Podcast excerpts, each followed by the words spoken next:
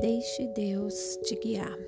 Hoje eu gostaria de compartilhar a escritura do livro do Gálatas, capítulo 5, do versículo 7 ao versículo 9, que fala assim: Vocês estavam indo tão bem, quem convenceu vocês a deixar de seguir a verdade?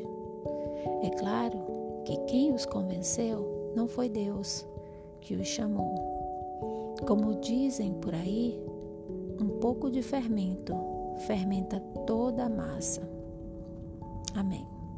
Então essa palavra, ela me chamou a atenção, porque o Senhor ele já previa que em algum momento da nossa caminhada a gente ia ser convencido a parar de seguir a verdade. Então aqui quando ele fala, quem foi que te convenceu de seguir a verdade?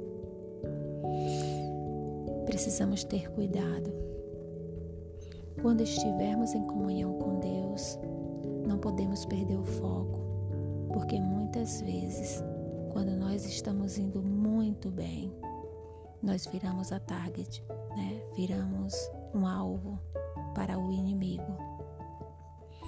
Então, quando do nada né? A gente sentia a vontade de parar, de seguir a vontade do Senhor, de estudar a palavra do Senhor. Não tenha dúvidas que quem te convenceu não foi Deus. Deus jamais vai te convencer a você parar de ler a palavra dele, de estudar a palavra dele.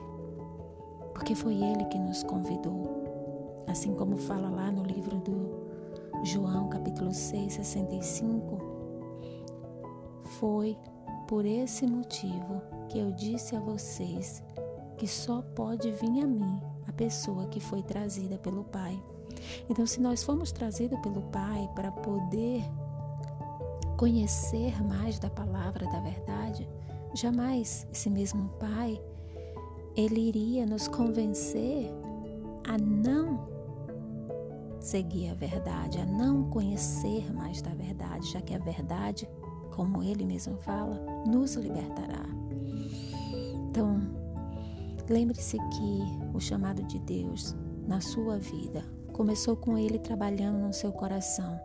E esse mesmo Deus não vai fazer com que você sinta vontade de parar de seguir a verdade. Então mantenha-se forte e não quebre seu compromisso com Deus por nada e nem por ninguém. Amém.